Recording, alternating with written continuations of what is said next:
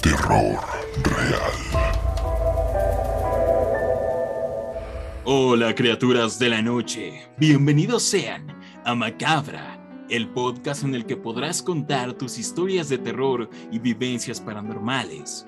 Afortunados o desafortunados sean aquellos que encontraron nuestra transmisión. Yo soy Chris Stonehead y seré su guía por esta noche, en la que les hablaremos de los monstruos y las criaturas fantásticas de la Edad Media. Una vez más, Mitchmar ha salido de su ataúd lleno de tierra transilvana para hacerse presente. Así es, hola Chris, hola Alex, estoy muy emocionada con el tema de hoy porque es de la Edad Media y no hay algo más emocionante y genial que la Edad Media. Inmortal, diría yo. Inmortal, claro. Y afortunadamente, la invocación fue exitosa, ya que un acalorado Alex Abunde se encuentra nuevamente con nosotros.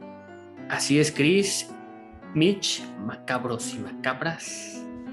Este, pues bienvenidos sean ustedes a este nuevo episodio en donde nos trasladaremos a la Edad Media a ver cuáles eran los monstruos que los atormentaban en ese tiempo. Así que acompañen al culto macabro en este viaje en el tiempo. Dejen atrás la penicilina y prácticamente todo conocimiento científico que ha existido. Tomen una espada y un yelmo y acompáñenos en este épico, épico recorrido. Y pueden acompañarlo escuchando música de Rhapsody of Fire o bien Dragon Force, creo que es lo que yo sugeriría. Pero bueno, comenzamos con las criaturas fantásticas de esta noche con una sumamente peculiar. Y antes de ir a la primera historia, ¿qué les parece si les digo más o menos de qué edad a qué edad abarca la Edad Media? Bueno, pues en sí la Edad Media o el medievo simplemente abarca desde el siglo V hasta el siglo XV. Punto. Eso es. Y ya. Y ya, ese es el contexto. Buena información, ¿eh? Hay caballeros medievales, claramente. Todo hay muchas enfermedades, hay dragones, mueren muy jóvenes, hay dragones, un adulto bien vivido, digámoslo así, 20 años aproximadamente, ya eres un ya anciano. Eso ya, ya es llegar mucho, mucho, ¿no? Perfecto. una, época, una época muy linda, la verdad. Y bueno, vamos a comenzar con esta, esta peculiar criatura, que es el Bonacon. Bonacon, también llamado Bonasus o Bonacho, o Bonachón diría yo, fue descrito por primera vez en el Naturalis Historia, que será bastante recurrente y es muy peculiar. Historia natural, un, escrito de Plinio el Viejo. Y este señor Plinio creo que es el rey de la desinformación, pero me cae muy bien. Y dice lo siguiente. Hay informes de un animal salvaje en Paeonia llamado Bonasus, que tiene la forma de un caballo, la silueta de un caballo, la altura de un caballo. Pero en todos los demás aspectos se parece a un toro. Sus cuernos están curvados hacia atrás, de tal manera que no sirven para pelear. Y se dice que debido a esto, se salva de sus depredadores, huyendo y mientras huye, proyecta estiércol de su ano que ha llegado a dejar un rastro de 600 metros de excremento. Si el estiércol llega a tener contacto con la piel, este arderá, le arderá a la víctima como si fuera fuego. Otros bestiarios, claramente ya inspirados en lo que escribió eh, Plinio el Viejo, describen que este excremento, el excremento del animal, estaba tan caliente, es decir, que no era una sustancia química, sino que estaba tan caliente que quemaba con el contacto y que prendía fuego todo lo que tocaba. Es decir, que dejaba un rastro de fuego mientras subía. Los bestiarios solían incluir lecciones morales o incluso bíblicas en las descripciones de sus criaturas, evita meterte con esto, evita hacer esto o te va a pasar esto. Pero en este caso particular de el Bonacon, no tenía ningún significado simbólico y muchos estudiosos creen que se trata meramente de humor medieval, una broma de Plinio el Viejo, que digámoslo así, se viralizó en muchos bestiarios y se volvió una criatura medieval. ¿Qué opinan? Eh, bueno, yo creo que tenemos que hablar del elefante en la habitación. Este, así es. Yo creo que eso de que, pues, eh, he visto muchos caballos que simplemente pues van caminando y van tirando sus desechos, ¿no? Digo, eso no se me hace algo diferente a como yo conozco. Digo, lo extraño sí es, es eso de que pues los 600 metros y este y que están muy calientes que empiezan a quemar, ¿no? Yo creo que eso es 6 metros, ¿no? ¿O eran 600? 600 metros. 600 metros, sí, sí, por, por eso es algo impresionante los 600, ¿no? Aunque pues, no sé, no sé, digo, está, está muy raro, muy, muy, no sé, o sea, una persona, bueno, yo creo de mi, de mi parte yo lo vería algo normal. Obviamente no agarraría eso, porque pues, no, digo, no, no es, no es costumbre agarrar eso. O sea, para ti es normal ver a un caballo toro Bueno, no, digo, recorriendo aunque- 600 metros dejando en fuego todo lo que... Digo, pues podemos ver Hansel y Gretel, ¿no? Digo, ¿qué tal? Y tiene algo, no sé, está poniendo su camino a casa, ¿no? Pero, bueno, Sí, lo que digo, pasa- está, está muy raro. Lo que Ajá. pasa es que cuando se sentía amenazado, ya sea por otros depredadores o por Ajá. los propios humanos, él no se defendía con, lo- con los cuernos, a diferencia de otros animales similares, sino que salía huyendo como un pulpo, sacando tinta, pero en este caso era excremento que aventaba hacia los demás para herirlos. Que era altamente Y comentan que este excremento ardía e incluso que prendía fuego a todo lo que tocaba. Es algo muy, muy peculiar y probablemente Wow. una divertida manera de empezar este podcast. Sí, Mitch, claro. ¿qué opinas?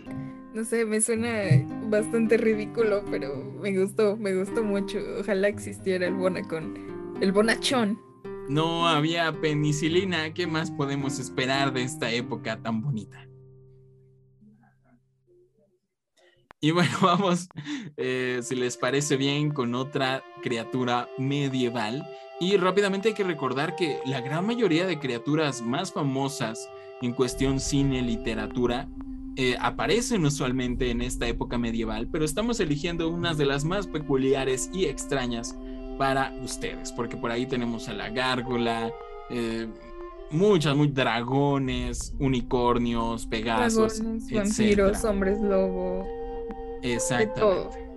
Pero yo creo que este, este podcast se puede volver en podcast de 18 partes.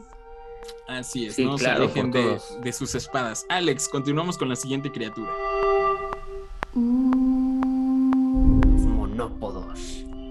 Y ustedes se preguntarán, ¿qué son los monópodos? Pues son criaturas mitológicas, parecidas a enanos, que tienen solamente un pie, que este pie es grande, se extiende desde una sola pierna centrada en el medio de su cuerpo. Y bueno, los monópodos aparecieron desde la antigua Grecia y Roma en las obras de Aristófanes de los pájaros, que se representó por primera vez en el año 414 antes de, de Cristo. Bueno, pues en esta historia relataba unos viajes que él hacía y él tenía avistamiento de monópodos, eh, que regularmente eran en la India. Pues él describe a los monópodos de esta manera. Habla también de una, una raza de hombres raros que son conocidos como los monócoli, que tienen solamente una pierna y son capaces de saltar con una sorprendente agilidad. A las mismas personas también se les llama siápode, que pues también tienen la costumbre de acostarse boca arriba durante la época de calor extremo, como la que yo estoy ahorita, y protegerse del sol a la sombra de sus, de, bueno, más bien a la sombra de su gran pie.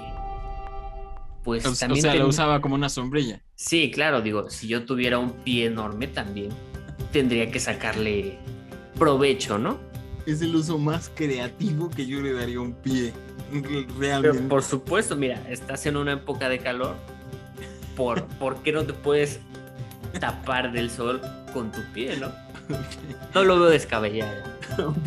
Y bueno, aquí por primera vez les voy a dar como lo que, lo que dicen que, pues, desmintiendo esto, ¿no? Tenemos que Juan de Marignoli nos da una explicación de lo que son estas criaturas.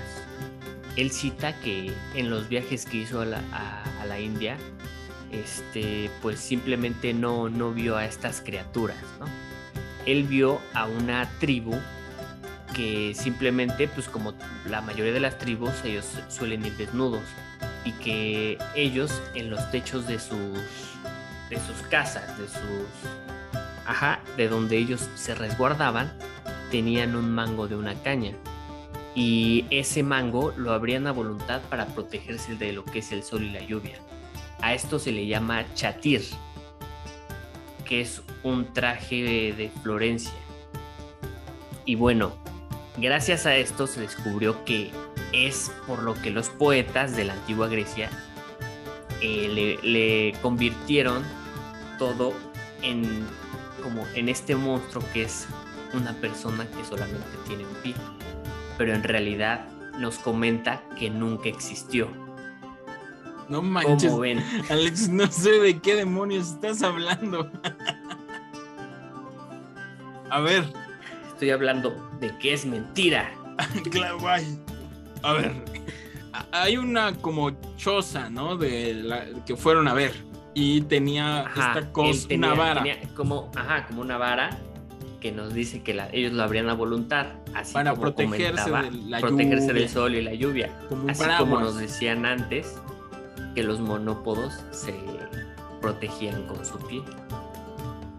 Ok, entonces mira, yo creo que, que, que eran los británicos, los griegos, estaban como muy raros, muy mala visión diría yo, Ajá. porque confundían las cosas muy fácil, Sí, eh. muy fácil, o sea, como el, ¿qué le ven cara de hombre con un pie ahí? Muy raro. Aco- acostado, pero No o sea, tenían celulares, hermano.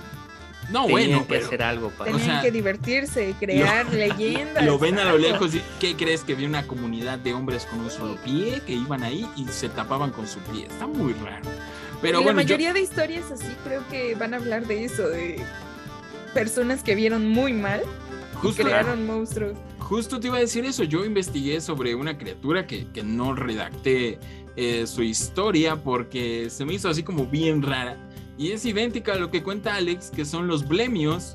Y los blemios son prácticamente hombres desnudos que tienen, que no tienen cabeza, son llamados los sin cabeza, que tienen ojos y boca y nariz en su torso. Es decir, que tienen sus ojos a, las altura, a la altura de los hombros. Entonces me hizo así como bien raro Ajá. y así como muchas historias, encuentros con estas cosas. Y es Sí, lo mismo, claro. o sea, de- que en expediciones veían a estas criaturas. Entonces dicen los científicos que era como eh, las tribus, pero que tenían armaduras que les tapaban hasta como por acá la cabeza sus armaduras y que se, veían notaba como, si no tuviera cabeza. Ajá. Entonces es eso, y ahí surgió la leyenda. Entonces está bien raro. o sea, creo que tenían pésima visión. Sí, claro. Pero pues. Me Mitch- agrada, la verdad. El uso que le están dando al pie me agrada. Pero hay que mencionarlo. Alex se trae algo con los pies desde el episodio pasado. No, no, no, no. Él seleccionó particularmente esta historia con un pie grande. Creo que todo, todo está concordando, ¿no? Mira, me acabo de dar cuenta que sí. Que creo, que creo que ahí hay algo. Pero bueno, eso será para otro, otro capítulo. Yo digo, o sea, deja tú que existe una criatura con un solo pie. Cool, ¿no? Ajá. Pero el uso que le den de Sí. taparse del sol y de. ¡Qué creativos! Sí, claro, aunque sabes, sabes lo que yo me imagino una criatura con un solo pie, pues primera, qué buen equilibrio debe tener, ¿no? Sí. Porque digo, bueno, aunque a eso toma en cuenta que, que- que dice que es un pie grande, entonces la planta debe ser grande, pues ¿Y qué igual, crees que me, igual eso le ayudará. me recuerda mucho a. Bueno, hay, hay una serie animada, un, un anime que quedó en el olvido por Digimon y Pokémon, pero se llamaba Pocket Monsters o, o Monster Ranch, creo, que eran igual como unos monstruitos, igual que acompañaban a un protagonista. Y uno de sus personajes era un, un- un personaje con un solo pie que iba brincando así como chaparrito. me recordó eso. Creo que, creo que va por ahí el asunto. Ah, ¿Sabes? A mí me suena como al... al- se- siento que hay un Holocún, no sé si te acuerdas de los Holocuns. Ah, claro. que hay claro. uno, ¿no? Como que recuerdo que había uno.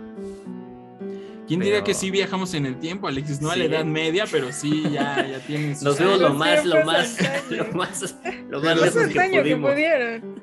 Pero sí ya de- de- demostramos nuestra edad. Eh, Mitch, algo más sobre estos. ¿Cómo, cómo dices que se llaman? Monópodo. Monópodos. Monópodos. Mono 1. Podo pie. Ajá. Pues, ¿qué más hay que decir, Alex? Muy interesantes, un pie, se cubren el sol. Muy Para que, interesantes. pues sí. A lo siguiente. Vamos con el siguiente fenómeno de esta lista. Antes de continuar con la siguiente criatura medieval, les queremos recordar, macabros y macabras, que estamos esperando sus historias y vivencias paranormales de todo tipo. La pueden enviar a nuestro correo electrónico macabra.podcast.gmail.com o a cualquiera de nuestras redes sociales. Estamos en todos lados, Facebook, Twitter, Instagram, hasta en TikTok. Mándenlas donde quieran, sobre todo Instagram estamos activos. Estamos como arroba macabra.podcast. Y les digo esto porque prácticamente ya se nos acabaron las historias, entonces necesitamos de su cooperación. Y si no, vamos a seguir descubriendo criaturas de aquí al fin de los tiempos. Pero confiamos con ustedes, esperamos sus historias de todo tipo. Ahora no sí, nos defrauden. ahora sí que el culto macabro cuenta con ustedes. Mitch, ¿de qué se trata la siguiente criatura medieval? Y pues justo estaban hablando de Digimon, por ahí lo mencionaron y me vino a la mente un monstruo del que les voy a hablar, que es el Ichneumon o Ichneumon, no sé cómo se pronuncie, pero para mí es el Ichneumon. Suena a Digimon, pero. Yo te invoco, Ixnumon. Sí, la verdad suena totalmente a un Digimon. Y uno muy Bueno. cool. Uno muy Sí. Sí, se ve que es este tipo ya de los más mamadísimos, ¿no? Ah, no, Digimon es no, Po- Pokémon me Continúa. Muy bien. El Igneumon o el Eginemon es una bestia de la literatura medieval, el cual era denominado el enemigo del dragón. Incluso algunos lo mencionan como si fuera una especie de demonio, pero está un poco más raro y ahorita van a ver por qué. O sea, como el- es el tipo de Pokémon que combate a tipo dragón, como tipo hada o. Sí, súper efectivo contra dragones. Ok, muy bien. El. Igneumon está por ahí y cuando ve a un dragón, se cubre con barro, cierra sus fosas nasales con la cola, ataca y mata al dragón. Así de fácil. Para el Igneumon es fácil asesinar dragones. También fue considerado por muchos como el enemigo del cocodrilo y del áspid. El áspid es una víbora, una serpiente. O sea, como que ahí van relacionados con los dragones. Y los ataca de una manera similar. Los Igneumon viven a lo largo del río Nilo en Egipto. Odian a las serpientes y a los cocodrilos y nunca ignoraban una oportunidad para atacar a alguno. A menudo los cocodrilos se duermen en la ribera con su boca llena de pescado, atrayendo a las aves que comienzan a limpiar su boca. Y cuando tienen las mandíbulas bien abiertas, el igneumón brinca hacia la garganta del cocodrilo y empiezan a roer su estómago e intestino por dentro. Y ustedes se preguntarán, ¿cómo se ve el igneumón? Porque les aseguro que deben de tener en mente una criatura bastante cool, ¿no? Sí, la verdad que sí. O sea, ahora me- con lo que has dicho, Yo me imagino una especie de hipopótamo reptiliano muy cool. pero dice que Eh, tiene cola, ¿no? Y Con se cola. puede. Imagina, es un animal que cabe dentro del estómago de un cocodrilo. Bueno, porque- dijiste también dragón y mi, mi- mi idea de un dragón es gigantesca. Es, bueno, sí. Yo recuerdo a los dragones. Tal vez es un sí. cocodrilo gigante. Bueno, los cocodrilos del Nilo son bastante grandes. Bueno, les describo más o menos cómo es y se los describo fácilmente. Es algo muy similar a una mangosta o una mangosta egipcia. Aquí la pregunta es, ¿qué es una mangosta? Es Y algo la muy otra si- pregunta es: ¿dónde está Egipto? Oye, sí, ¿cómo lo ubicas en un mapa? Imagínate que no tiene nombres el mapa mundi. ¿Sí lo ubicas?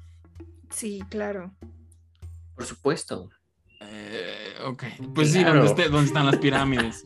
Ok, continúa, Mitch. Ok, Pues nada, no hay nada más que decir. Eh, eh, la mangosta egipcia. Ya. eso ¿Qué es una mangosta? ¿Es un insecto? ¿Es un insecto No, como no, la de no, las no. plagas? ¿O la estoy confundiendo? No, ay, es que esto hubiera sido mucho más revelador si hubiera- ustedes hubieran sabido qué es una mangosta, pero como no saben qué es una mangosta, Uy, es pues como de, perdón. Por aquí no hay de Es esas. como un mapache, ¿no? Es como una nutria más o menos. Ah, bueno, ajá. ¿Qué? Un tejón mielero. Justo ¿Qué? esa cosa. No. Tejo. Oye, pues se me hace, se me hace muy, muy pequeño. Como para pelear con un dragón. O sea, esa cosa mata dragones. Esa cosa mata, mata dragones. Fácilmente. O sea, es un pequeño buscapleitos, por lo que entendí, ¿no? Sí, y de hecho para que vean más o menos qué tanto esa mangosta egipcia es un ichneumon, el nombre científico de la mangosta egipcia es Herpestes ichneumon. Ya. ¿Qué Ok, más? pues sí, entonces de, de ahí viene entonces, este, pues, hasta el nombre, ¿no? O sea, sí es cool, pero. eh, Pues mira, Pero- yo diría, yo diría que puede llegar a ser. Los cool veo muy en el decepcionados momento- por en el momento en que criatura de mata, mata dragones, ¿no? Para mí que es puro invento. Yo creo que iba un dragón caminando por ahí. Se comió uno de estos, Se indigestó se indigestó y se murió, otro día. De ahí se originó todo y dijeron, esto. lo, lo mató. Lo mató. Lo viste, salió propulsado de su estómago. Hecho bolita. Parecía que tenía barro, porque eran todo, todo, todo lo que tenía en el estómago. Entonces dijeron, ah, pues mira, se hace bolita, se se tapa en barro. tapa en barro. Ve dragones todos los días dragones. pasando por ahí y que los mata. Y como era muy común que se los comieran, decían, pues un buscapleitos. Yo no creo que esta Todo cosa mate un cocodrilo del Nilo. Discúlpenme. Eso- eso estaría muy- biólogos. A muy- ver, Muy. bien este, cool. Pues imagínate sí, que pase en la vida real y lo graba National Geographic. Yo creo que los egipcios hacen ahí un monumento. Como dirían, oh, sí existe. Sí, de hecho era bastante alabado en ese tiempo el, el. Y pues, de hecho se le considera como el único enemigo capaz de derrotar a un dragón cuya inteligencia y ferocidad podía hacer estragos entre los más poderosos. Yo no sé qué egipcio inventó esta cosa, honestamente, ni en qué, ni en qué ámbito y de dónde salió el dragón. Eh, era como Slifer, el dragón celestial de Yu-Gi-Oh! O sea, también es un dragón egipcio, no podemos imagi- imaginarnos un dragón europeo medieval o un dragón chino. Ajá. Tal vez los dragones egipcios medían 30 centímetros, ahí diría, ok, ok. Así, así es fácil que lo mate. Sí, Pues ahí diría, ok, voy de acuerdo. Ok, y agregando un poco más al ichneumon, eh, se llega a mencionar en la Biblia y se le denomina como el devorador de la culpa, especializado en devorar los restos de culpa y diversos malestares que dejan en la conciencia los pecados. Oye, eso está bien cool. Entonces está. Sí, sí, eh, me parece bien. Tal vez todo es una metáfora. Tal vez vivimos en Devorador una, en una simulación. Tal vez los dragones es el pecado. El dragón es el mal. Y el Podría ser. Y sí, esta marmota es lo que te es- viene a salvar.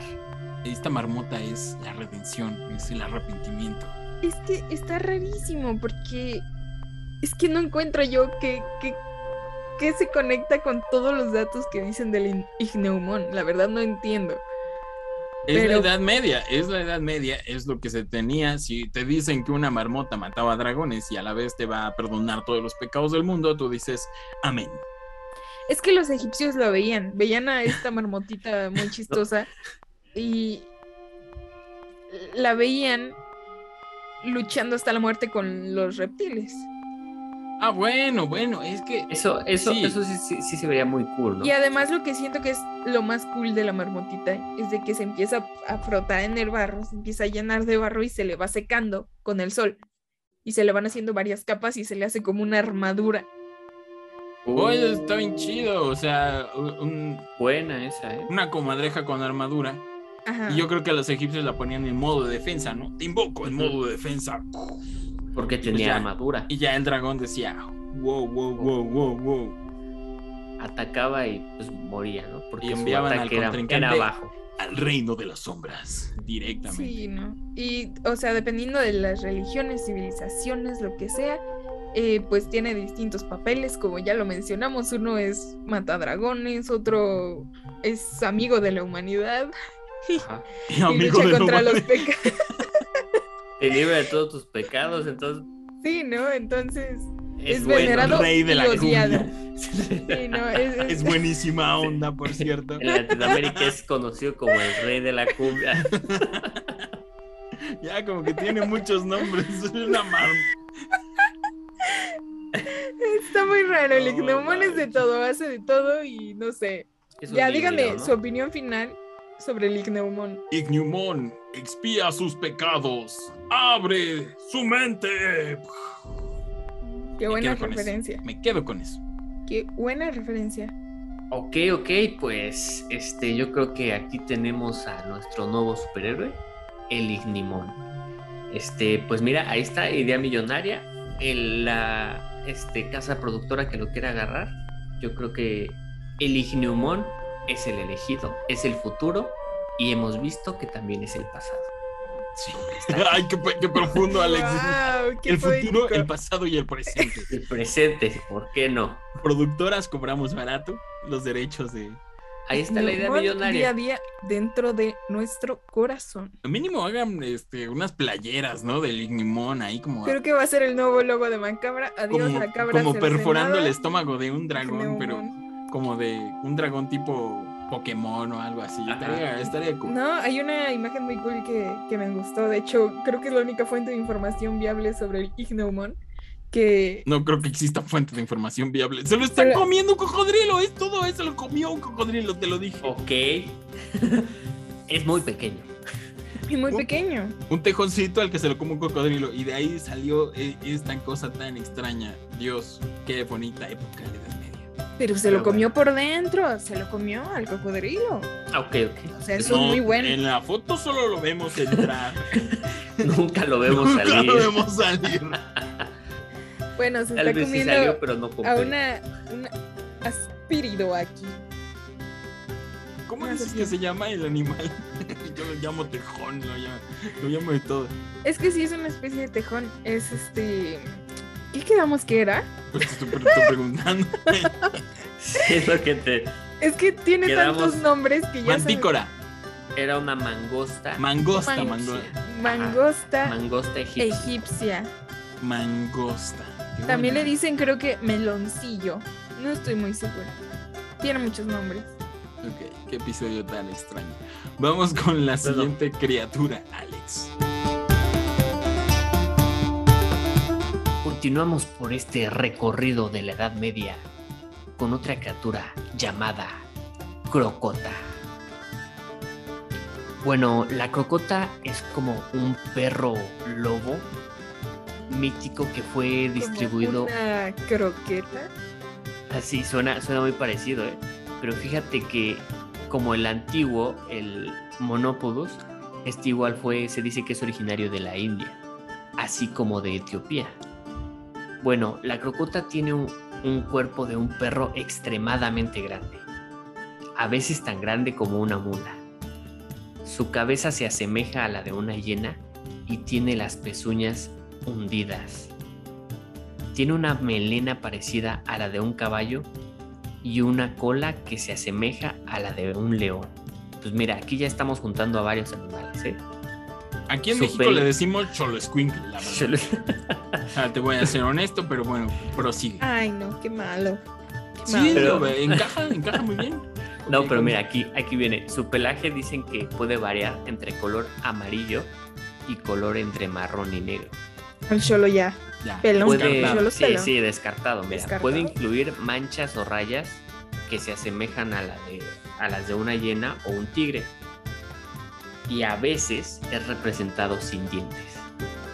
Pero mira, aquí, aquí viene la parte interesante. Se dice que la crocota tiene la capacidad de imitar el habla humana y utiliza este poder para atraer a sus víctimas. Por lo general se hace pasar por alguien que alguien este, alguien que esté en problemas, como pidiendo ayuda.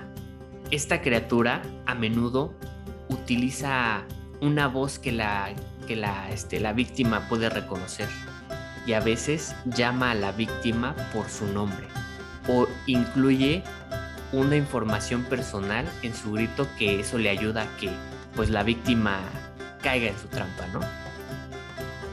Pues digamos que la crocota no tiene como que vulnerabilidades, no tiene poderes inusuales, no es súper fuerte, no es nada así este, de otro mundo, ¿no? Aunque es un poquito resistente al daño más de lo común pero con armas convencionales se dice que es, puede ser derrotado, ¿no? Tenemos también que la crocota puede sobrevivir a cualquier tipo de clima o terreno, siempre y cuando haya un montón de alimento disponible. Se encuentra con mayor frecuencia en áreas donde los animales donde, donde los animales que más abundan son ovejas, ganados, ciervos. Entonces, pues aquí me suena un poquito chupacabra, ¿no? Pero, pero bueno, continuemos, ¿no? A, a menudo hace sus guaridas en cuevas o en edificios abandonados. Esta tiene una inteligencia a nivel animal y su, mimetismo parece ser similar, similar al de un loro. Sin embargo, su capacidad para imitar las voces conocidas de, de las víctimas es este o sea, las voces y la información es algo inusual, ¿no? Algo que como que eso sí te cae de, sorpresa y la gente dice que eso se, o sea, eso es posible gracias a que tiene una capacidad telepática, entonces este puede como que leer la mente de la víctima y de ahí sacar la información necesaria para, para poder asesinarla se dice que la, crocota, su comida favorita son los humanos. Entonces se, contaba en la Edad Media que si hay una criatura a la que tú quieres evitar, es a la crocota. Porque esta, este era un monstruo que aterrorizaba a la gente porque combinaba las partes más peligrosas de una hiena y las partes más fuertes de un lobo. Y pues también se dice que esta crocota dejaba salir aullidos sanguinarios de vez en cuando. ¿Cómo ven a este perro de casa llamado crocota? Ok, yo tengo que hablar totalmente y romper la ilusión. No, por favor. No lo hagas, por favor. no, por favor, todo menos la crocota. Ya, suficiente con descubrir que el destructor de dragones era un tejón, ya. O sea, ya con eso tengo. No la crocota, por La crocota, déjala ahí, que es un buen monstruo. Todo menos la crocota. Este. Estamos comparando con un Xoloscuincle, ¿no? Ajá. Pues, sí, por. Y pues dije, pues sí, pues sí, como que sí. Podría ser. también Alex mencionó eso de que tiene como que a veces pelaje rayado o con manchitas. es una hiena, un tigre. Dice que es como una hiena. Es una hiena, totalmente, es una hiena. Es como una hiena, pero No, no, pero, no, yo les rompo la ilusión. Es una hiena. No, no, no. A ver, a, ver, ¿qué dice el libro? ¿Qué es lo que está diciendo el libro? Que es como una hiena, no una hiena. Es una hiena. Mira, para, a ver, mire, escúchame, escucha. Yo creo que si dicen que es como una hiena, es porque ellos saben que es una hiena. Todo menos la crocota. Pero, ajá, a ver, expon tu punto. Mi punto es, existen distintas especies de hiena en el mundo, ¿ok? Ok. Y estas que dices se encuentran en la India. Ajá. ¿Qué? Okay. Sí existen hienas en la India que son las hienas rayadas, que igual son muy raras y se ven muy, muy extrañas.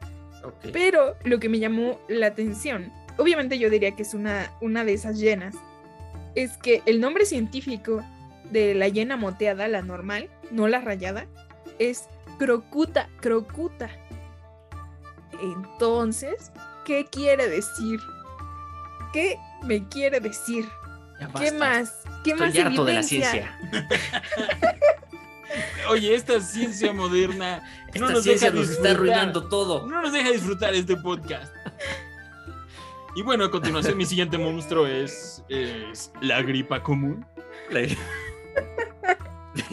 El catarro. El siguiente monstruo de la Edad Media es la diarrea. La- O sea, Espera, voy, a, voy a buscar. Y bueno, o sea, otra cosa que pues dicen que como que hablaban y tal, pues muchas Sí. veces las llenas con su risa que, Yo, que te- no ajá, yo tengo.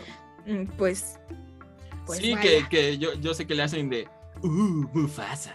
Muy fácil. Uh, Y dicen, dilo otra uh. vez. Dilo, Uh. Mufasa. O sea, así como que sí le sale la voz de repente, ¿no? mira, ve, bueno, esta este, es gracias, la Mitch. llena. Gracias Gracias, por gracias, ya, gracias, eh, gracias. Es que Gra- mírala, o sea, Sí, totalmente, señorita bióloga, lo sabemos, gracias. totalmente es un Sí, se parece. Es un perro Se lobo parece. llena, sí, parece. es un perro lobo Podría llena. ser. O sea, imagínate uno de esos, pero más grande y que hable y que lea Ah, mentes. correcto. Sí, ver, que lea tú- mentes y que, que, que te hable como Yo familiar. lo veo bastante, bastante. Sí, o sea, tiene que ser como un Yo creo que ese sí dice, te habla. "Eh, eh, auxilio, Ayuda. eh, eh, por aquí. Ayuda. eh". O sea, ¿tú, ¿tú ves que una llena haga eso? No, no, no. Te conozco. Bueno, si te está tragando una llena, Hoy- yo hoy creo que empiezas huevos, a eh. alucinar. ¿no? Algo muy personal. Dime qué llena hace eso. Ninguna. A ver, Mira, ya, ya cuando te estás desangrando y estás viendo cómo te comen, yo creo que empiezas a pensar cosas muy extrañas, ¿no? pero yo digo que, a ver, aquí dice que, que las hienas su alimento favorito son los humanos de, de la crocota. Pero las hienas son mayormente carroñeras o comen animales más eh, heridos, Ajá. débiles, etcétera. Sí. No creo que se anden comiendo ahí eh, a personas en la India diciéndoles, eh, o sea, Es que, bueno, bueno, el que escribió eso también tenía 13 años, también tenemos que tener en cuenta eso. Y ya tenía tres esposas. No, espérame, pues estoy, deja estoy eso. investigando la dieta de la llena.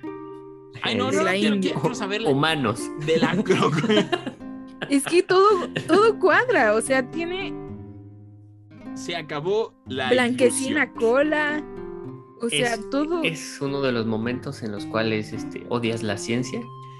Les hemos fallado, macabros y macabras. Creo que no fue muy buena idea tener una bióloga hablando de la Edad Media. Ah, pero no menciones a los vampiros porque esos sí existieron. Eso sí esos existe, existieron. claro que existe, por supuesto. No, no 100% menciones a la marmota matadragones porque ahí sí. Claro. Porque uh, o sea, es más Existe. probable que, que una marmota ma- mate un cocodrilo a, a que exista a la crocota. La crocota, claro. Que una crocota te hable de algo personal, ¿no? O sea, eso es más. Sí, sí, sí. Pero yo bueno, creo que sí, nu- sí.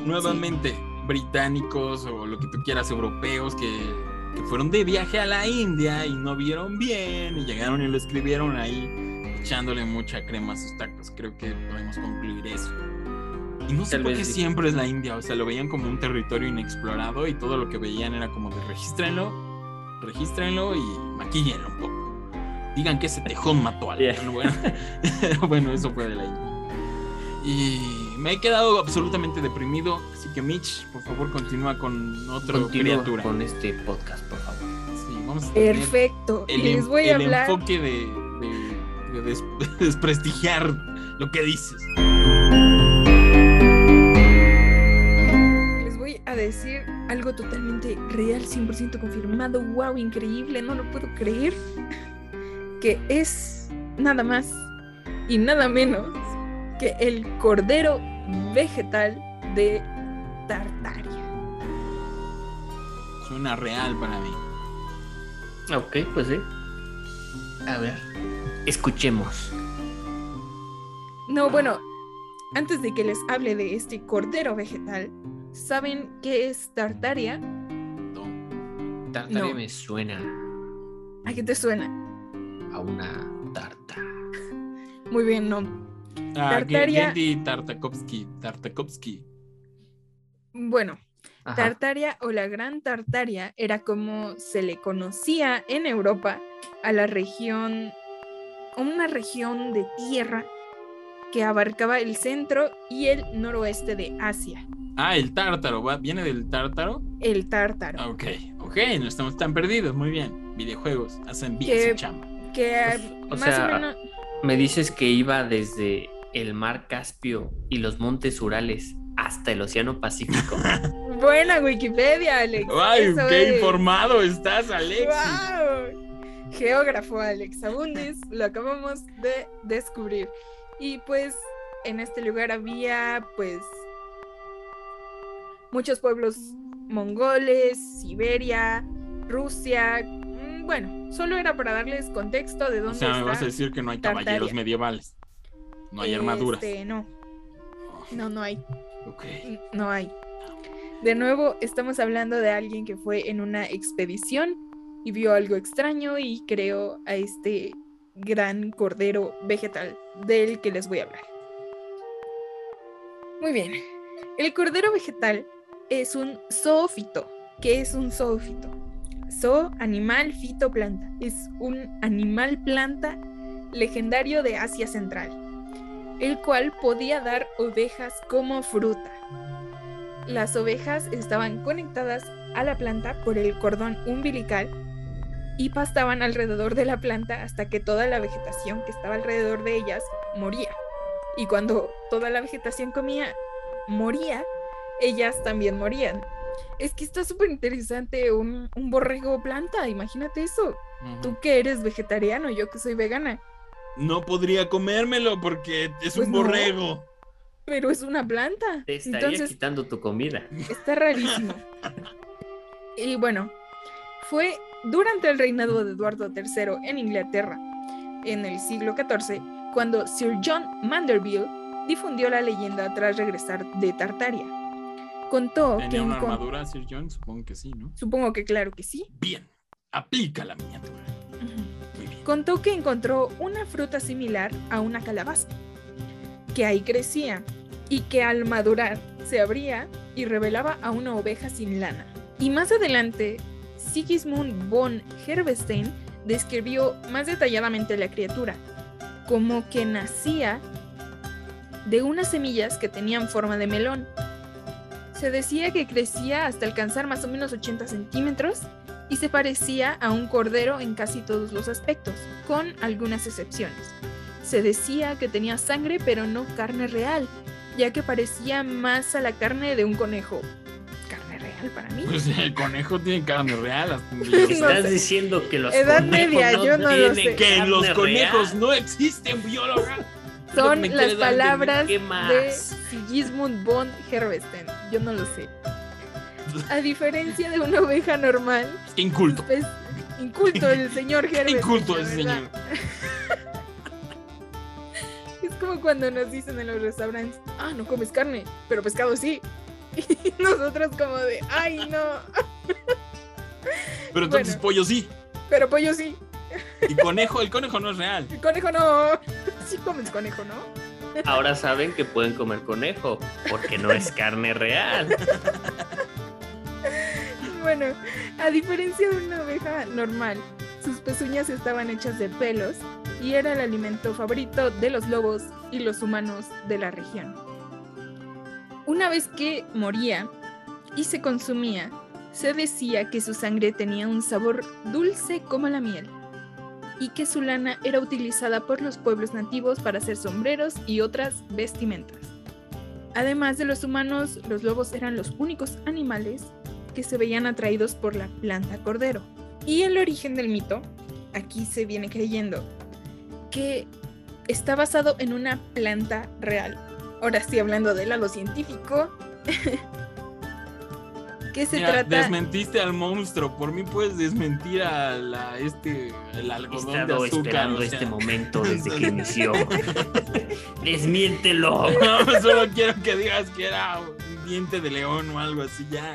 No, no, es algo más este extraño. El origen del mito se Un basa... borrego atorado en un matorral. ¡Wow! No lo Un veía borrego venir. que estaba atorado comió lo que estaba alrededor, como ya no había nada más, pues se murió. No, no, de hecho es algo más raro. El origen está basado en una planta real, en un helecho. Que tiene un nombre científico que es eh, esa madre, ¿no? Sí, No, lo no. sabemos. No, no, se llama Cigotium baromes. Es un helecho, a secas. Pero aquí lo raro es de que, bueno, de hecho sí, el nombre científico. Borregos máximos helechos. No, no, no, eh, la frase de Baromets eh, es como cordero, como cordero en el idioma local. Está muy raro, no lo sé, no sé el idioma local. Pero bueno, lo raro aquí era de que este lecho tiene un, un rizoma que es como sus raíces, pero no son raíces, son rizomas que son como lanudos. Y que cuando lo volteaban, se parece una ovejita lanuda. Yo no sé de dónde le ven, porque en la imagen para nada parece un cordero. Pero bueno, ahí decían que de esa planta. Estamos de- hablando de una lechuga o algo así, una lechuga, No, no, un helecho, pero estoy hablando de su, como que su raíz. una planta. sí, pero haz de cuenta que estoy buscando una imagen de la raíz porque, bueno, es que no es una raíz, es un rizoma. Pero bueno. Ok, no, espera, tengo que buscarla antes de que sigamos con este podcast porque no se van a quedar con la duda. Qué inquietud. Ya están preparados para ver al cordero vegetal Correcto. rizoma del helecho. A ver, muéstranos. Aquí está Parece un perro, ¿no? Bueno. el perro de. de- de- Parece ¿cómo un peluche de un perro. De la historia fantástica, historia después del tiempo, ¿cómo se llama esa? El perro volador ese de la película de fantasía. O sea, claramente aquí le pusieron ojitos para que se vea como el borrego, pero obviamente solo es el rizoma de la planta. Ok. O sea, se ve como pelitos en la planta. Ajá, como pelitos. Ajá, y Como entonces lana. ellos atribuían en ese entonces de que ese era el cordero vegetal. Pero ya poco después ellos como que pensaron un poquito más. Dijeron, como que no tiene mucho sentido que sea el rizoma, ¿no? Porque está dentro de la tierra. ¿Quién lo va a ver? No creo que sepan que es un rizoma en la Edad Media, porque ni yo sé qué demonios es. Digo, si lo que pensaron fue un cordero, creo que no sabían que era un rizoma. Yo, yo diría cordero. Cordero. Y llegaron a la conclusión de que era una. era algodón.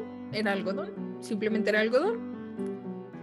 ¿Es algodón? algodón. Si es Ajá. algodón, a ver, si, dime si es algodón, porque llevamos 20 minutos hablando de esto. Es algodón. ¿Es algodón? Es Una algodón. planta de Te algodón. dije que iba a resultar así algo así, por Dios. Ok, ok, creo que. Bueno, está bien.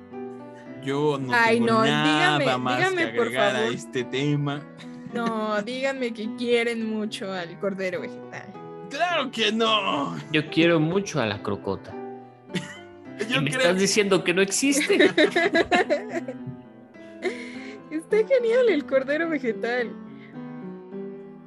Ah, Porque- Cabros, cuando, cuando planeamos el episodio creí que iba a haber historias de dragones y aparecidos y algo muy cool y Van Helsing contra no y, estamos hablando de algodón y de hienas y de una choza con un paraguas, o sea, muy decepcionado de la Edad Media realmente. Es, es que ve- es bastante genial, o sea, si te pones a pensar en una un híbrido planta animal va en contra es de todo. genial si te pones a pensar en, en un algodón. O sea, míralo, míralo. ¿Te imaginas lo tétrico que sería? Es- es- o sea, es- es- esa, esa imagen sí se ve tétrica porque ves como que a un, cordero que fue clavado en una planta, Que ¿no? fue empalado por la crocota. Entonces sí se ve como que feo. Y se decía que bajaba la rama para que la oveja comiera. Ok. Pues sí. Ay, qué Está mal. bien. Me, me ¡Qué suena, me suena que sí hay un Pokémon que es una oveja tipo planta. Supongo yo que viene de ahí, y si no, qué desperdicio por parte de los diseñadores. Supongo yo que viene de ahí. Puede, Oveja, puede, tipo planta. Puede ser que se quede ahí. puede ser. Está cool. O sea, yo creo que si ponemos a todos los monstruos de los que hemos hablado y los ponemos a pelear, gana la marmota. O sea, ¿quién diría que de verdad sí era muy Claro. intimidante? Sí, ¿no? Era la más rota de todas ar- las rotas. pone su armadura. Que o sea, la, la crocota le va a decir. Oye, te va a hacer bolita, tú eres el que se hace bolita, ¿eh? De Oye. defensa. Tú eres el que mata, tú eres el que mata dragones, no ven para acá, ayúdame. Mata dragones, o sea, ¿qué más Como el quieres? espantatiburones era. Ajá. Ay, muy bien.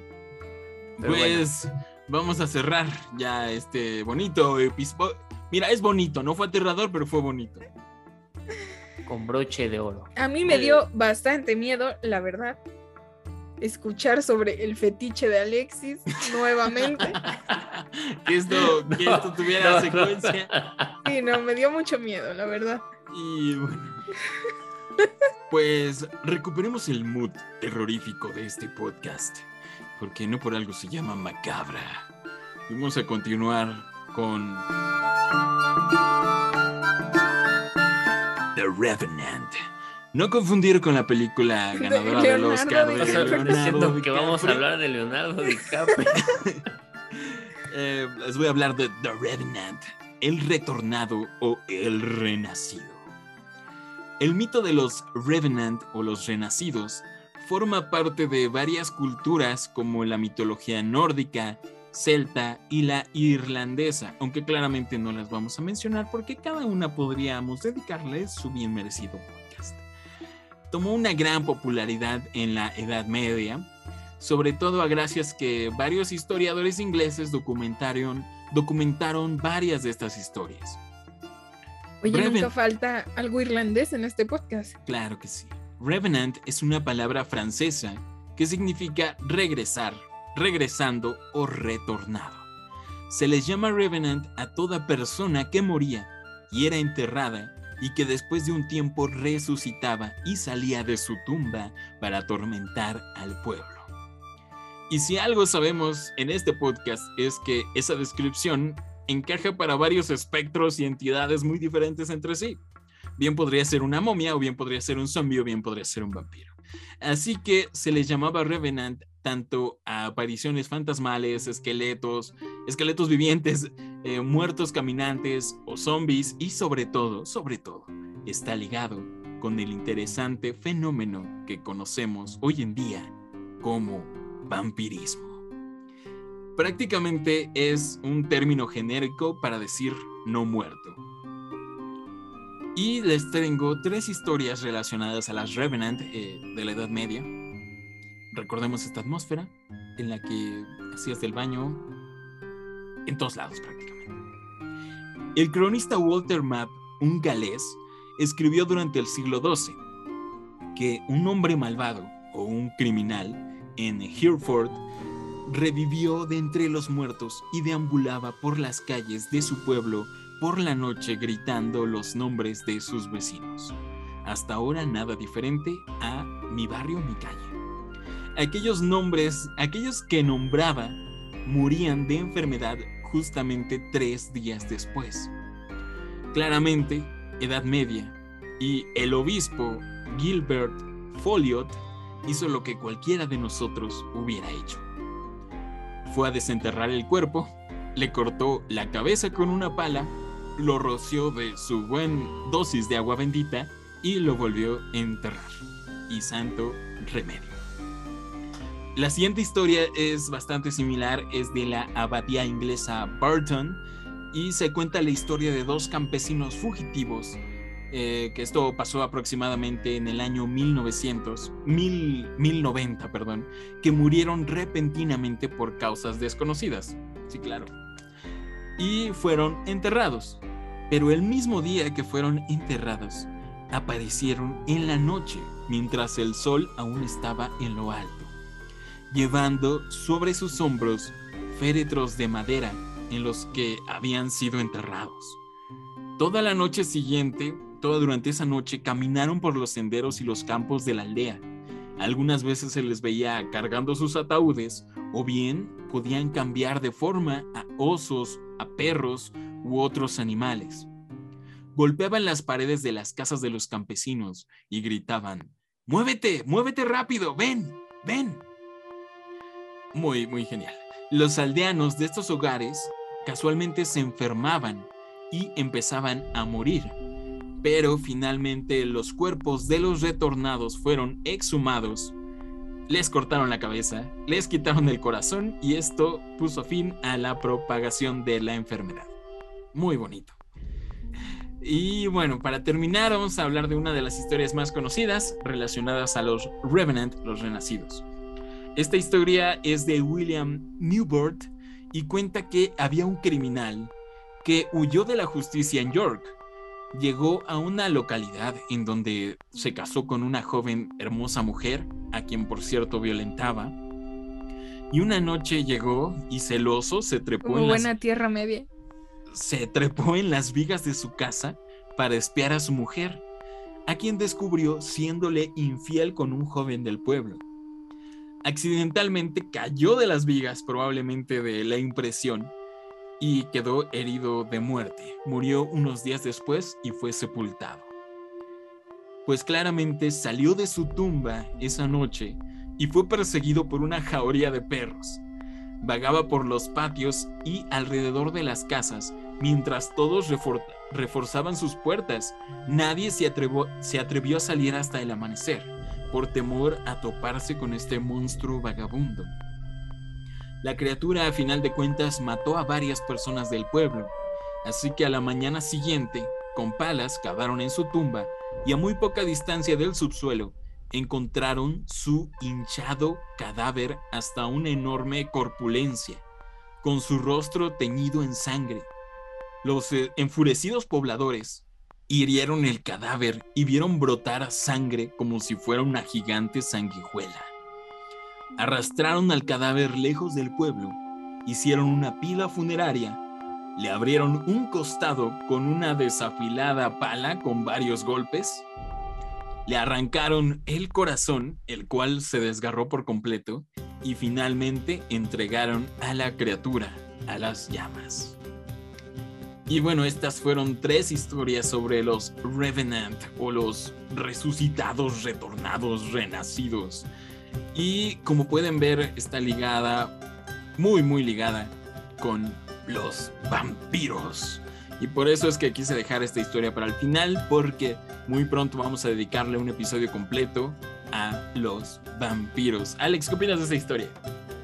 Eh, bueno, yo nada más tengo que decir que estoy impresionado con la Edad Media en cómo este, se hacían cargo de las maldiciones, ¿no? Sabes que voy por un cadáver, este, ¿cómo, cómo se dice cuando, cuando lo, lo sacas?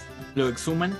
Lo exhumo, lo exhumo, le corto la cabeza, lo bendigo y me volé. Y tan tan se acabó, ¿no? O sea, ¿qué más, no? ¿Qué más puedes pedir? Es que, ¿qué más se puede hacer, Alexis, en esos casos? O, o en, su, en su dado caso, este, le quito un órgano. Bueno, no era cualquier órgano, sino, no era cualquier órgano, Alexis.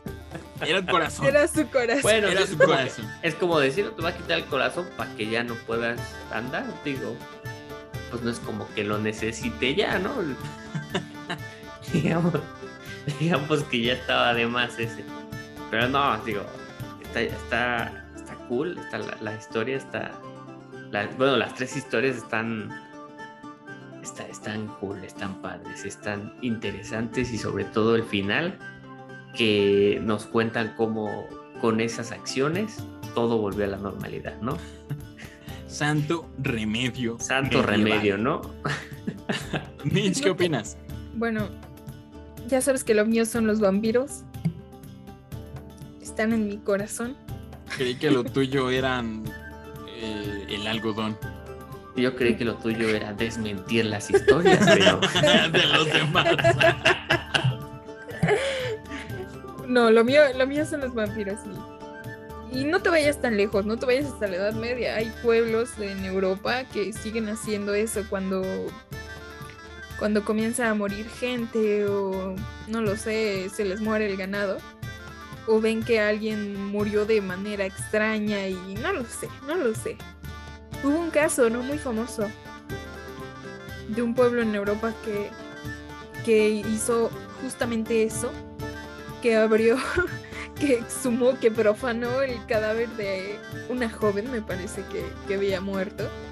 Y pues lo mismo de que la hinchazón y que se ven con el cabello crecido y todo eso.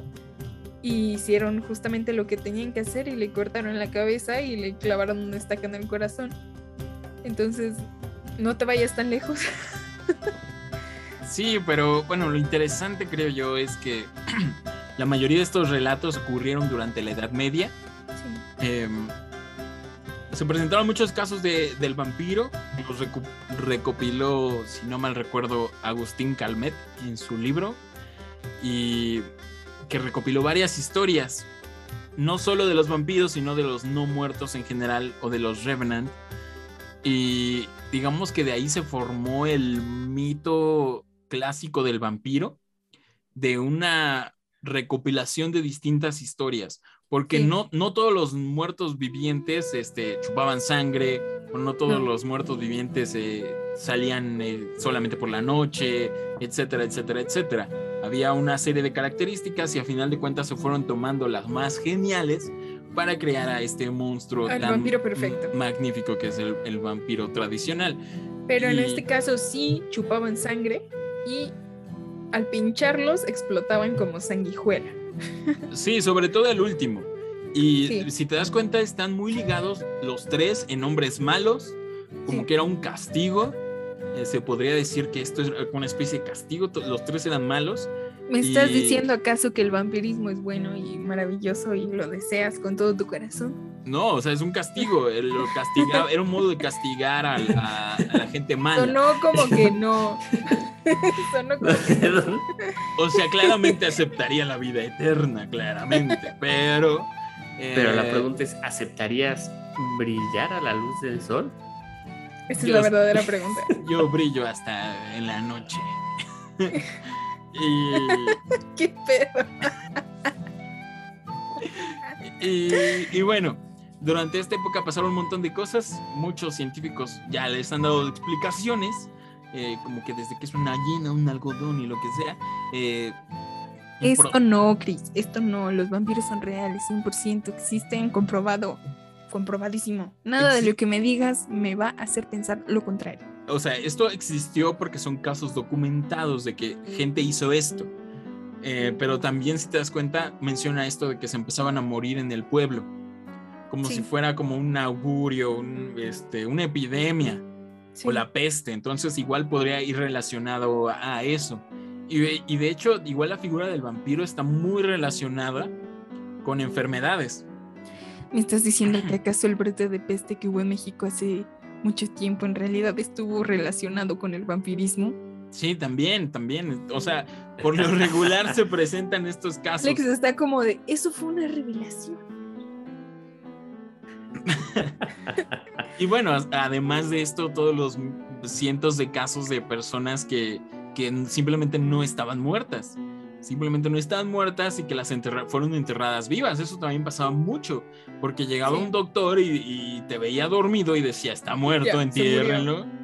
Entiérrenlo lo antes posible. Entonces también, Sí, eso era bastante lo antes frecuente, ¿no? Que por eso que encontraban como lo que, contrario. ajá, no encontraban el rasguño en el ataúd o por eso escuchaban ruidos en, en el panteón en la noche, ¿no? Y cuando lo abrían, pues decían, ups, sí, no. no. vampiro. A mí me, me gustó particularmente la última historia, no solo por este asunto de la sangre y etcétera, sino que pobre del tipo lo engañó a su mujer. Bueno, él era, era malo, Él era malo. pero se acaba de romper eh, el cuello, lo acaban de enterrar, sale del cementerio como Kill Bill y lo empiezan a perseguir los perros. lo empiezan a perseguir los, o sea, creo que es algo que me pasaría a mí, totalmente. Totalmente, con tu suerte, totalmente. Pues sí, es como una chuleta andando, si lo piensas bien. Entonces, Ah. entonces no desmentimos a los Revenants. Los Revenants existen, me están diciendo eso. Es un caso muy interesante que se puede abordar tanto del lado paranormal, leyenda místico, como del lado científico. O sea, que es algo que tal vez a lo mejor sí pasaba, que se exageraba con el paso de las leyendas e historias, pero que sí iba más relacionado con enfermedades o con malos diagnósticos o simplemente porque era la Edad Media y nadie sabía un carajo y decía, oh, miren, un borrego. O sea, Es una planta y es un borrego. ah, pero lamento informarles que está documentado que, ah, ¿verdad, Mitch? Que se siente. Decime que se siente. Y bueno, hasta ahí llegó estas historias medievales. Honestamente estoy decepcionado a falta de dragones, unicornios, etcétera. Yo me confié en ustedes porque creí que ustedes iban a hablar de elfos, hadas y cositas Yo así. tenía, yo tenía una buena historia, la cual fue desmentida, ultrajada. Este, pues, ¿qué más puedo decir, no? Y oh, bueno, pues ojalá y podamos dedicarle un futuro episodio a los monstruos buenos, cools y geniales de la Edad Media. Es que, Es Es es que lo yo creo que se merecen su propio pasa. episodio, ¿no lo Sí. creen? Los que sí luchaban con caballeros medievales y morían en batallas épicas al ritmo que- de Dragon Force. Este episodio fue como que el intro nada más y ya en el próximo episodio, la próxima parte es cuando vienen los meros meros. Eso espero yo, porque yo creo que ni, ni Sir Paul McCartney le quiere dedicar una canción a la, a la planta borrego, la verdad. Eh, pero bueno, vamos a pasar Un a tema nuestra- apasionante. Nuestra gustada sección, Alex Agúndez. Y bueno, pasamos a su sección favorita, re, re, re, re- recomendaciones. Así es, en esta sección nosotros les recomendaremos ya sea un libro, película, una serie, no sé, algo relacionado al tema del podcast de esta semana. Y comenzamos con Chris. Dinos, Chris, ¿cuál es tu re, re, recomendación? Pues The Revenant de Leonardo DiCaprio. No tiene nada que ver con los temas de los que hablamos. Qué Pero ultraje. Es que el título. Hay una batalla a muerte con cuchillos entre Leonardo DiCaprio y Tom Hardy. ¿Qué más se puede pedir en esta vida? Esto es un ultraje, no lo puedo creer. Ok, ok, ya en serio.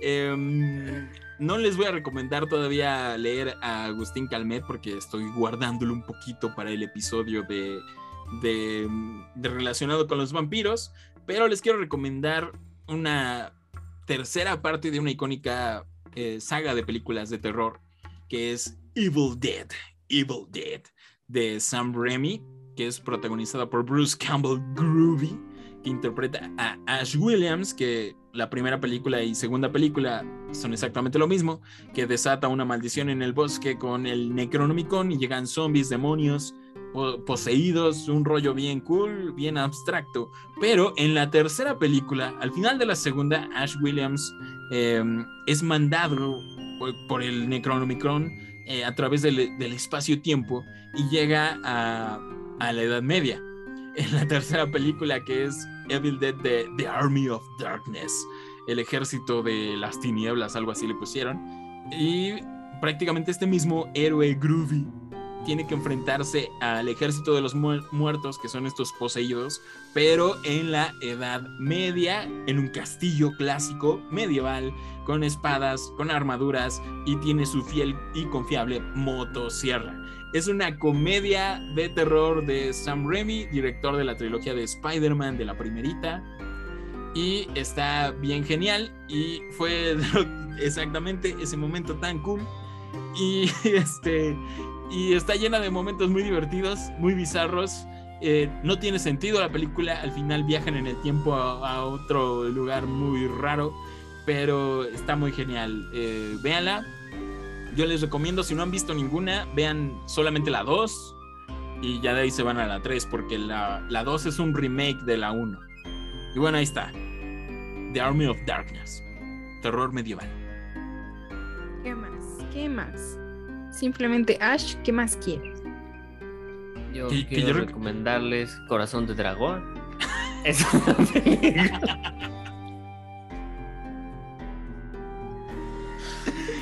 Ay, no. Spoiler, al final llega un tejón y lo mata. Es una película donde sale un dragón y pues ¿Qué más? ¿Qué más se puede pedir? Un corazón, un dragón. Véanla. ¿Quién sale? ¿Mel Gibson? ¿Es Mel Gibson? No, güey, no sale Mel Gibson, güey. Dennis Quaid, Ah, Dennis Quaid cuando estaba joven, sí es cierto. Qué el pésimo. papá de las gemelas. ¿Qué más se le puede pedir?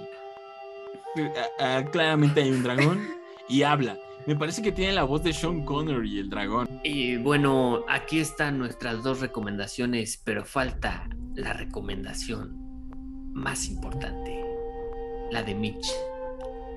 ¿Qué nos vas a desmentir hoy?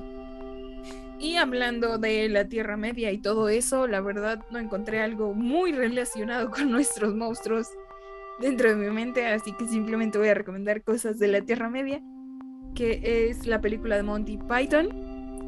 Me parece que se llama Monty Python and the Holy Grail, no lo sé. Un clásico de la comedia. Oye, dijiste Tierra Media del Señor de los Anillos, no Edad Media. Ay, caray, se me fue. Porque si vamos a recomendar Tierra Media, yo tengo tres películas muy buenas que recomiendo. Sí, tres. No te iba a decir seis, pero no, no, tre- tres. Este, sí, de la Edad Media. Y es una comedia británica muy cool, muy genial. Nada. Sí, Mon-. Monty Python, qué, qué humor Ok, tenía. ok. Sí, o sea, es un humor que te pasas. O sea, sí, sí, no puedes dejar de reírte, la verdad. Bueno, yo. Tal vez mi humor es demasiado. Eh, Es, el, es la, la del meme de donde está el caballero con la armadura que solo tiene un huequito aquí en la Sí. bisagra y aún así le cae la flecha aquí. Es, es No, esa ya me película. estoy riendo. No, bueno, pues ahí está. Es súper divertida, la verdad. ¿Qué otra Sí, referencia tener? Británica, muy buena. Edad Media. Y tiene, tiene algo que ver con el, pod- con el podcast, al final de cuentas, por la Ah, irrever- irreverencia. Porque hay una, icon- una escena muy icónica que van a llegar ya por el Santo Grial, creo, y, y llegan a una cueva y está el conejo, un- la escena del conejo. No recuerdo cómo se llama, el conejo asesino, conejo de Carvado, que es un conejito y llegan con, con sus ejércitos y el conejito es la bestia y literalmente mata a todos el pinche conejito. Sí. Está bien cool esa escena. Entonces quedó perfecto, asombroso, wow, ni siquiera lo pensé. Quedó majestuosa recomendación. Y me recuerda Y- mucho al el Matadragones. Sí, en español se llama se llama Monty Python y los Caballeros de la Mesa Cuadrada. Claro, claro que sí, traductores. Traductores latinos, claro, les aplaudo por Son esa los genialidad. Esa genialidad. Pero sí, véanla, está muy buena, está muy divertida. Ay, no. Y pues, cuando vean al conejo, se van a acordar de este su podcast favorito. Pues yo, yo esperaba realmente un- una lucha épica entre caballeros medievales y monstruos aterradores, pero fue muy divertido este podcast, muy irreverente, muy extraño. Y Fuera de lo común. un- sí. con un, un pequeño toque de decepción gracias a la ciencia. La ciencia lo hizo. de Gracias, Cincia. Lo hiciste de nuevo. Lo hiciste de nuevo. Pero bueno. Eh, a ver, recapitulando. Tenemos a el toro que hace popó. Tenemos a, a el pie paraguas. Tenemos a la... ¿Qué era el otro? Ah, a la marmota asesina de dragones. Tenemos A la llena. a la hiena, la hiena, uh, Mufasa. Tenemos a, ¿cómo olvidarlo? El borrego, la lechuga, La, el ajá, algodón El algodón. y gente muerta. Literal. Ahí están esos monstruos Ay, no inmejorables. La gripa y la diarrea. ¿Qué más se puede pedir? No había penicilina, pues ¿qué, qué quieren? Es- Yo creo que esos eran los peores monstruos de la Edad Media, ¿eh? O sea, a decirle verdad, esos eran. No puedo. Tenían que imaginarse una hiena, pero decir, ¿cómo, cómo murió? Diles que fue la hiena. Y no la gripa. Ya les hemos puesto nombres tan ridículos a los monstruos que ya ni siquiera se acuerdan cómo se llaman en verdad. ya, o sea, ¿cómo? No. Croqueta o algo así, ¿no? Crocantón. Creo que ta- Ay, no. La nutria ya ni siquiera me acuerdo cómo se llama. ya no siquiera sabes qué animal. Digimon. Chumón, Digimon, ¿eh? crocota, Y- monópodo. Bueno, macabros y macabras. Esta fue la divertida reunión del culto macabro del día de hoy. Yo ya que- espero que el próximo episodio de verdad sea de terror. Esperamos ya que les haya. llevamos, Ya ya llevamos, llevamos dos, varios, va- varios de chistes. ya varios. Eh, esperemos que les haya gustado este episodio, que les haya servido informativo, porque aquí pura información confiable, verídica y 100% real. Eh, recuerden que pueden mandarnos sus historias de terror, vivencias paranormales a nuestro correo electrónico macabra.podcast.gmail.com o a cualquiera de nuestras redes sociales. Nos encuentran en Instagram como arroba macabra.podcast. Alex, abundes tus redes sociales. Eh, y a mí me encuentran en Instagram como Abundes Alex y en Twitter como Alex Abundes. Así es. Lady Mitchmar. Sí, a mí me encuentran como mitch.el.mar y en mi cuenta de fotografía como natura-el. yo me Joel. A mí me encuentran en todos lados como arroba Chris Stonehead en todos lados. Recuerden seguir las redes sociales oficiales de Macabra. Esperamos todas sus historias. Recuerden que en nuestro Instagram vamos a estarles dejando imágenes de, de relacionadas a las criaturas de este episodio. No van a ser aterradoras, van a ser divertidas. Imágenes verídicas. 100% real. Imágenes reales Full captadas, planta. HD 4K. captadas en cámara. Una planta. No es muy difícil, no es muy difícil captarlos en la vida real realmente. Lo peor es que Pero ni bueno. siquiera hay imágenes en Full HD de las No. plantas ni nada, o sea. Y bueno, eh, aquí termina nuestro podcast. Nos vemos en el siguiente episodio que esperemos contenga más dragones y gárgolas y cosas épicas y menos plantas y animales que podemos encontrar en un zoológico. Nos vemos y nos escuchamos la próxima.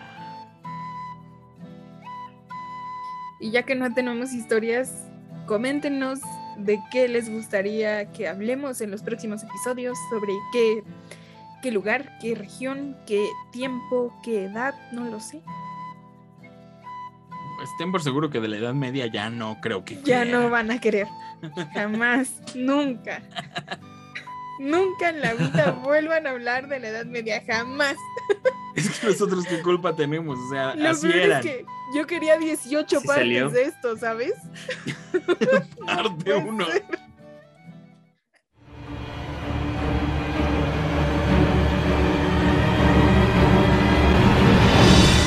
Macabra Podcast.